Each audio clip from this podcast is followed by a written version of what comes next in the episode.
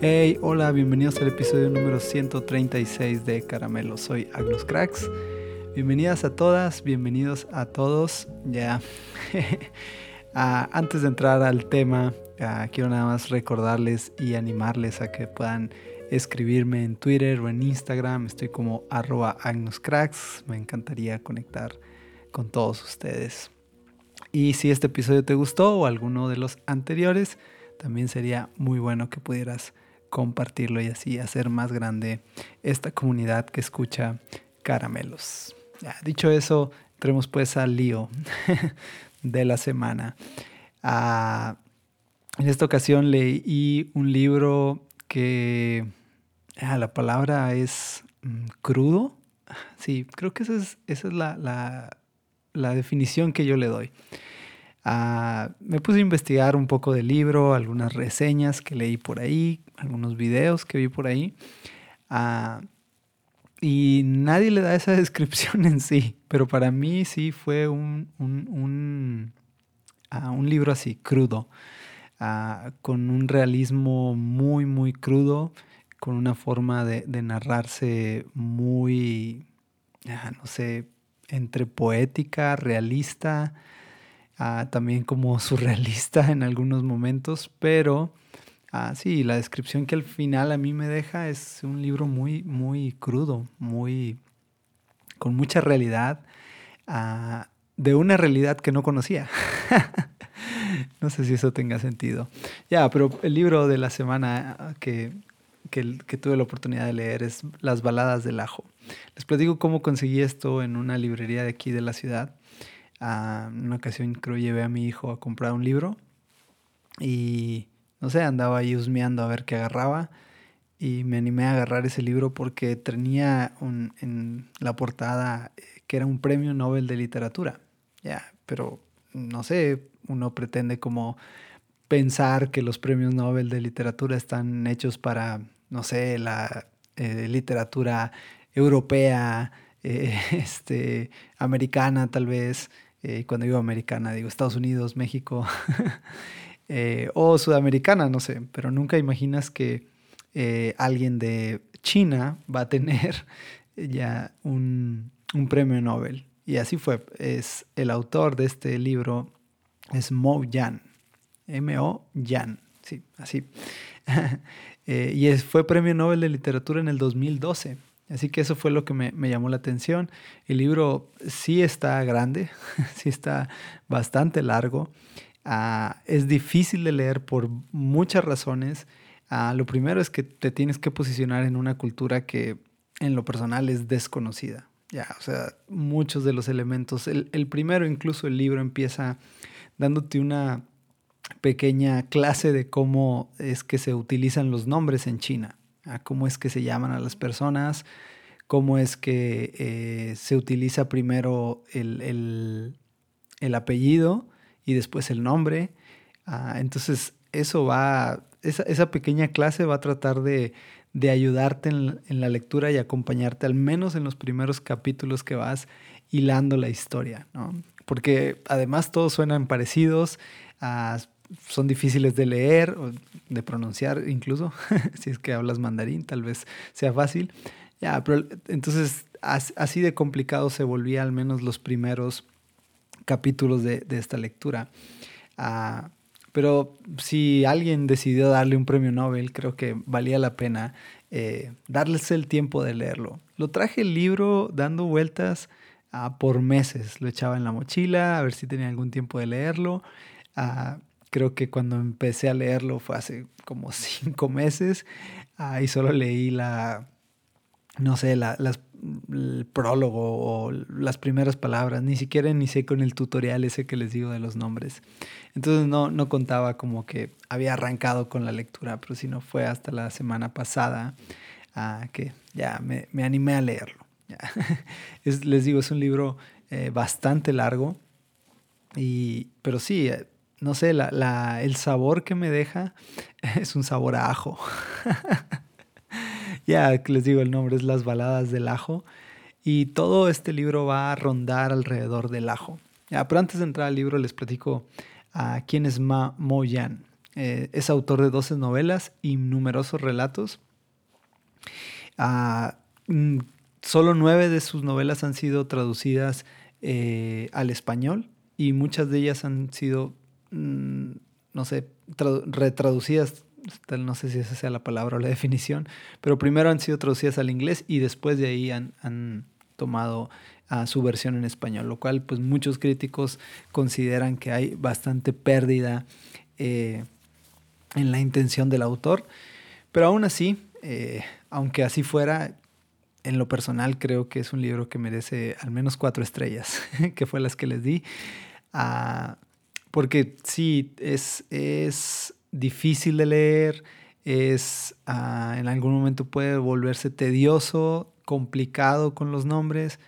Pero al final es, no sé, la, la, la sensación que, tengo en la boca de ajo. Ah, y es, es porque, por la forma en la que eh, Mao Yan hace esta, no sé, esta descripción de cada momento, de cada situación, de cada elemento, lo hace de una forma muy poética, eh, pero sin dejar de lado la realidad, lo cual me parece, al menos a mí, muy, muy, muy atractivo.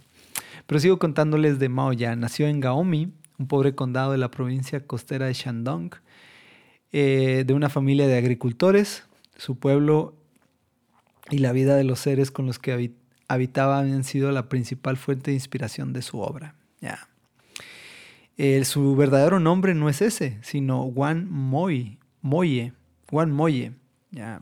Pero su seudónimo que ha escogido Mo Yan, que significa no hables, eh, lo utilizó eh, en los recuerdos de que sus padres le pedían que no hablaran. Y cuando les platico esto tal vez va a ser difícil de que lo entiendan, pero si leen la novela o ya la leyeron, eh, van a entender mucho más por qué utiliza este nombre. Y es porque eh, en la época en la que él estaba creciendo, todo lo que podía decir podía afectar no solamente a él, sino su reputación para su familia e incluso su futuro. Entonces, el mejor consejo que él eh, reconoce de, su padre es que le dice, mantente callado, no hables.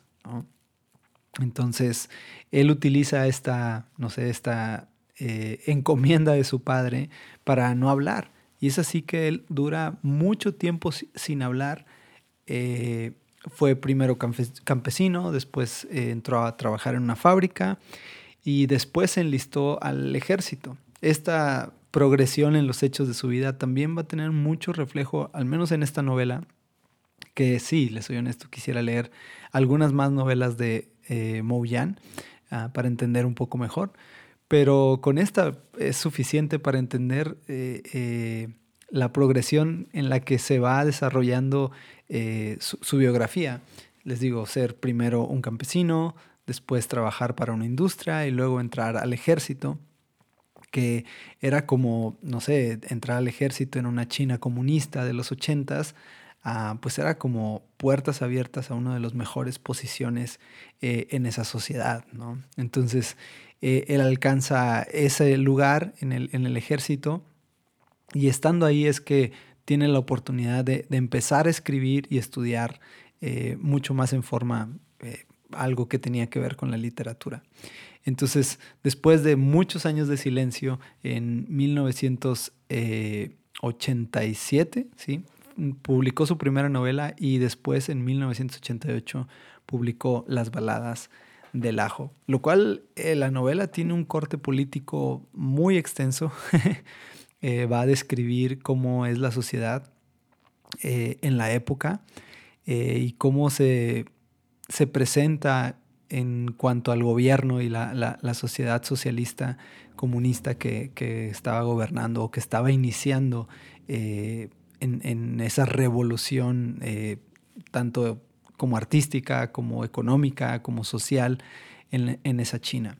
Ahora, la novela, como les digo, en, mis sensaciones cruda, ah, porque tiene muchas ah, descripciones que hasta te hacen sentir olor, sentir eh, sabores en la boca, o al menos así fue para mí, su, forma de, definir algo, de describir algo, eh, en algún momento puede volverse tediosa, pero cuando le agarras el gusto, ya no puedes, no puedes parar. y eso fue lo, que me dejó a mí eh, las baladas del ajo. Les platico más o menos de qué trata esta novela. Eh, se desarrolla en la China de 1987, 82, perdón, y es en un condado, ¿no? El condado Paraíso, en donde se les ha dado la encomienda o la dirección más bien a todos los campesinos de que siembren ajo. Y la idea es que todos estos campesinos van a sembrar ajo porque el gobierno va a comprar ese ajo. Entonces, eh, todos empiezan a dedicarse a eso eh, porque es la promesa de que al menos van a tener un sustento eh, por un tiempo y van a poder sobrevivir conforme al sistema de economía de la China de esa época. La cosa es que habiendo solo un comprador y muchos vendedores, la oferta y la demanda va a sufrir un caos. Ya. La cosa es que los almacenes empiezan a llenar y no tienen la capacidad de seguir comprándole a los campesinos. Entonces eso vuelve eh, la tensión principal de, la, de la historia. Aunque la historia no es lineal y eso también puede ser un elemento que puede confundirnos al principio, va, conforme va narrando la historia, hay muchos flashbacks de dos principales personajes que pudieran ser los los principales, que uno es Gao Yang y Gao Mang, que desde ahí ya también te puedes confundir en los nombres. Gao Yang, por su parte, es una persona sumisa que acata las leyes y las normas y que nunca ha faltado a la ley en ningún momento. Y por otro lado, la contraparte es Gao Man, que es alguien rebelde, revolucionario, que no está dispuesto a soportar, uh, sí, las cosas que, están sucediendo, las injusticias que se están presentando en el pueblo. Ah, la cosa es que al final los dos terminan igual. y eso muestra la cruda realidad de un sistema deteriorado por la corrupción. por eso les digo, tiene muchos cortes eh, políticos, o si no es que toda la novela tiene un corte político muy marcado, pero eso no significa que el autor eh, se va a enfrascar en ese tema, sino que va a utilizar la política o el hecho que está sucediendo en la vida cotidiana de las personas para llevarlo a algo mucho más poético, artístico, ya, algo tan crudo para el hombre eh, que nos hace situarnos en el momento. tuve la oportunidad eh, hace ya algunos años de visitar China y cuando llegué a China, ah, no sé, fue como sentirme en otro mundo. No imaginaba cómo era China. Ah, uno ve películas, uno está programado con lo que lee, con las noticias que escucha, eh, con los mitos que vas, eh, no sé, que gente te platica que ha estado por allá. Pero al final, cuando llegué a China, mi experiencia fue completamente diferente a lo que esperaba o a lo que me platicaban. Es una sociedad eh, en movimiento constante. Eh, al menos yo no tuve la oportunidad de visitar estos lugares como los narra el autor, pero ver una sociedad tan diferente a la nuestra, una sociedad que se ha desarrollado a pesar de, pues no sé, de tantas injusticias que después uno puede leer en este libro. Eh, y que a pesar de eso terminan siendo personas amables, muy respetuosas, que siempre tienen una sonrisa, al menos eso fue la, experiencia que a mí me tocó vivir. Pero darse cuenta de, la potencia que es China hoy en día, ah, de ver toda la infraestructura que tienen, toda la economía tan fuerte que, fuerte que tienen y ver también el desarrollo económico y tecnológico que, que al menos hay a mis ojos, así sin ser analista político ni mucho menos, pero sí, estar allá fue, no sé, fue algo completamente nuevo para mí. Disfruté los días de, estar en China, aunque la barrera del lenguaje no fue un tema sencillo. Batallamos mucho estando por allá, pero cada que leía la novela eh, recordaba algunos aspectos de, estar en China. No sé si eso le agregó una estrella más a mi calificación. tal vez eso fue, que tenía un poco más el contexto de cómo eran los colores, las situaciones de China, aunque China es enorme y no tuve la oportunidad de, conocer más que tres, cuatro ciudades. Ya, este, no sé, todos esos elementos se fusionaron eh, en poder darle forma y color a, esta novela. Pero si te, si te, interesa conocer un poco más de China, eh, de sus inicios, de cómo se, se, se, ha formado, de las injusticias que existen, uh, creo que eh, alguien que hable de propia voz, uh, Mao Yang, que haga esto, me parece también un acto de mucho valor después de no hablar, después de haber tomado ese consejo y callarse y buscar la forma de, de acomodar al lugar, sacar todo lo que tenía dentro, creo que lo hace de una forma increíble.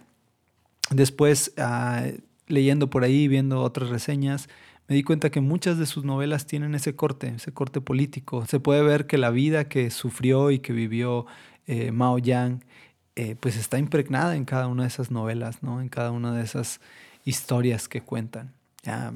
por lo pronto me quedaron ganas de, de leer otro libro de él. Se lo recomiendo ampliamente. Eh, también encontré por ahí que, él era fanático de Gabriel García Márquez. Y sí, cuando lees algunas líneas de su obra, tienes, tiene varios tintes, como les decía, surrealistas, uh, pero sin dejar de lado la realidad, lo cual me parece demasiado atractivo y vale la pena leerlo. Uno de mis personajes favoritos eh, de, esta, de esta historia es un tipo ciego que canta mm, versos y esos versos que él canta tienen que ver con lo cotidiano que está sucediendo. Habla desde eh, cómo relaciones de pareja están sucediendo, cómo familias están teniendo problemas entre ellos, pero constantemente es una crítica al gobierno. Todo el tiempo eh, o la mayoría de sus cantos tienen que ver eh, una crítica a lo que está sucediendo con el ajo, con la falta de de un buen gobierno, con la corrupción constante de las autoridades. Ah, y este tipo toca con un instrumento chino y se la pasa recitando sus, sus versos. De hecho, cada capítulo del libro va a iniciar con, un, eh, con una balada, con una pequeña balada o una pequeña eh, frase o estrofa de alguna de sus canciones. Y de ahí el nombre de las baladas del ajo, en donde este hombre, este rapsodia eh, ciego, que se dedica a hablar y cantar de lo cotidiano, todo el tiempo va, a estar hablando del ajo. Todo el momento, cada, en cada capítulo vas a ver eh, algo que tenga que ver con el ajo, con la siembra, cómo se echó a perder, cómo ah, los campesinos tienen que trabajar con él, cómo comen de él, cómo a pesar de, estar en la cárcel van a seguir comiendo ajo, van a oler ajo, que todo huele a ajo y que uno de los olores más incómodos es cuando el ajo entra en su estado de putrefacción. Ya. y es ahí donde creo que el autor tiene esa capacidad de, de transportar tu sentido del gusto y del olfato con sus descripciones y que te hace conectarte con, la, con el momento. Ya hace mucho que no leía un libro que tuviera esa capacidad, o al menos que despertar esa capacidad en mí. Tanto que me puse a ver cómo, cómo era el ajo eh, en sus diferentes eh, etapas de crecimiento, cómo es que sus hojas, cómo es que crece. Ya, de alguna manera eh, la novela me, atrapó, me atrapó en, en muchos sentidos. Las baladas del ajo de Mao Yan. Creo que es una lectura que puede desafiarte, que tu atención va a tener que estar 100%, al menos los primeros capítulos y después estoy seguro que si te gusta este tipo de lecturas, te va a atrapar por completo. Ya. Pero donde quisiera reflexionar con todos ustedes es en la parte en la que, no sé, Mao Yang toma todo lo que ha vivido, todo su sufrimiento, todo eh, las etapas difíciles de su familia, toda su pobreza, todo su, no sé, todo su background, lo toma y lo lleva a hacer de una forma que, no sé, lo catapultó a tener un premio Nobel. si lo dijera de otra manera, creo que él ha creado arte de la nada. Aunque sí, podríamos decir, el simple hecho de escribir y expresar tus ideas y ponerlas sobre una mesa, podría decirse, sí, eso es arte. La literatura es arte, es una expresión. Pero creo que hay algo más que mm, se nos escapa. ¿ya? Y es la parte en la que cualquiera que está viviendo una etapa difícil en su vida, una etapa de sufrimiento, lo más sencillo sería simplemente resignarse. ¿ya? y, no sé, decir, es lo que me tocó vivir, no hay de otra. Voy a seguir aquí, voy a tratar de, de a lo mejor sortear los días como sea que se pueda. Ya, pero creo que la forma en la que enfrenta al menos Mao Yang, y no es que yo conozca su vida, pero al menos en la que puedo entender, viendo su biografía, viendo el resultado de tener un premio Nobel, leer una de sus novelas, quedar atrapados por, por su forma de, narrarla, por su forma de contar, ah, por cómo me transporta a otra época, me transporta a otro lugar, a otra cultura diferente, ya no puedo evitar pensar que es una obra de arte. Eh, el haber hecho estos, eh, eh, el transportarte de esta manera, el utilizar todo su sufrimiento, todo su dolor, todo lo que, ah, no sé, pudiéramos no encontrar ni palabras. Y créeme, cuando lees esta novela puedes darte cuenta de, lo difícil que fue la vida en una China. Puede decir es una novela, es un cuento, una historia, pero no, en realidad está hablando de una realidad. ¿ya? Hay un realismo muy marcado en esta novela. Y es increíble lo inhumano que puede uno leer en estas líneas. ¿ya? Y habla de su experiencia personal. Obvio, le cambia el nombre, le pone otro, otro autor, cuenta una historia diferente, pero al final está transportándote a una época de sufrimiento, de dolor, pero lo hace de una forma tan artística, tan magistral, tan, ah, no sé, tan elocuente, que termina por, ah, por, por, conectarte con eso. y si algún otro lo podría llamar de otra manera, pero vivir así, sufrir de esa manera, llevarlo a una obra, transmitirlo y además ir en contra de la corriente de un gobierno que seguro para él no fue fácil publicar esto ah, porque, no sé, estás en una China comunista en donde todo está controlado por el gobierno ah, y obvio no puedes hablar mal del gobierno. ya. Entonces, eh, todos los, eh, no sé, por menores, por mayores, todo lo que tuvo que sufrir tal vez para poder imprimir esta obra y que se distribuyera Ah, y que la gente la leyera y que la gente la aceptara. No sé, a veces pensamos que cuando estamos sufriendo no hay nada más que soportar. Pero creo que a pesar de que los días sean difíciles, y tal vez no es comparable lo que está pasando o lo que pasó a estas personas en, en esta época con lo difícil que hoy estás enfrentando. Tal vez lo de ellos es más difícil, tal vez lo tuyo es mucho más difícil, pero lo que me gustaría recalcar es ya podemos hacer arte. Donde sea que estemos, con lo que sea que tengamos, podemos encontrar eso hermoso que existe en la vida. a pesar de que la vida sea complicada, a pesar de que los días ya no sean como queramos, creo que existe arte volando por todos lados.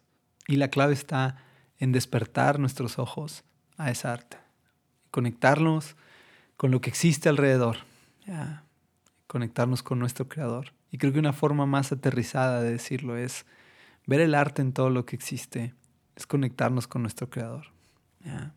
Es conectarnos con esa espiritualidad y esa humanidad. Conectar espiritualidad y humanidad. Y entonces ver lo hermoso que es la vida, a pesar de que sea difícil, a pesar de que hay días que no haya que comer, como sucedía con ellos, a pesar de que había que levantarse a y de sol a sol sembrar las tierras y saber que tal vez no te lo iban a comprar y que los impuestos eran altísimos y que podías perder tu cosecha. Levantarse y saber que uno de los eh, protagonistas estaba enamorado, pero su amor ah, no podía funcionar porque la familia eh, lo impedía, porque no iba con los intereses de la familia. Creo que esa es la belleza de esta novela. Y creo que es una buena reflexión para todos nosotros, en el que podemos encontrar el arte, esa conexión que nos lleva con nuestro creador, está en todos lados, incluso, incluso en lo, en lo difícil, incluso en el dolor. Me atrevería a decirlo, que incluso es más perceptible cuando el dolor está presente. ¿Qué tal que nos damos la oportunidad de conectarnos con nuestro creador? ¿Qué tal que nos damos la oportunidad de ver lo hermoso que hay en el día a día, incluso en las situaciones complicadas? Y quién sabe, a lo mejor en una de esas nos conectamos con algo especial, con un arte especial, o descubrimos una nueva forma de arte. Sin más, espero que te guste. Nos vemos la próxima semana. Bendiciones.